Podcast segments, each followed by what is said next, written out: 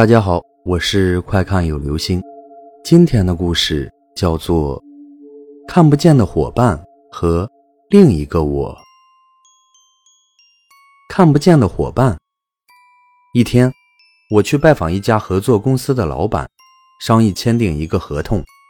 虽然初次见面，但是因为发现我们彼此是老乡，所以相谈甚欢，气氛非常愉快，合同也就顺利的签订了。等我离开的时候，老板特意送我到公司门口。就在我转身要离开的时候，老板突然说了一句十分奇怪的话：“欢迎两位下次再来啊！”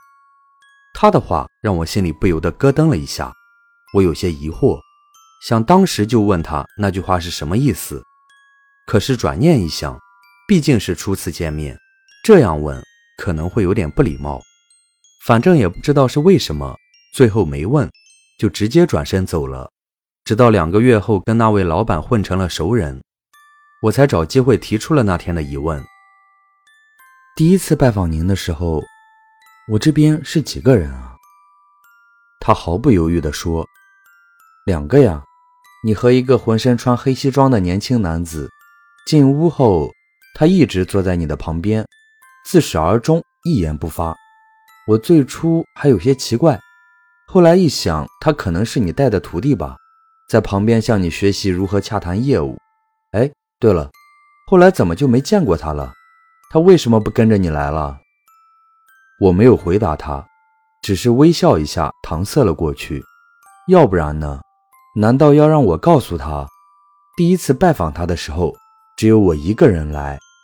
至于他口中的黑西装青年，我根本不知道，而且。从来也没有见过。另一个我，妹妹嫁得很远，离家有两千多公里。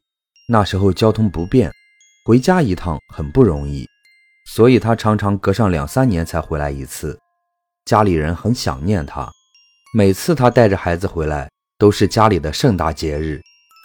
有一次，妹妹让人捎来信说，她要带着两个外甥于某月某日。乘坐某次车回来，到了日子，我就早早的去车站接他们了。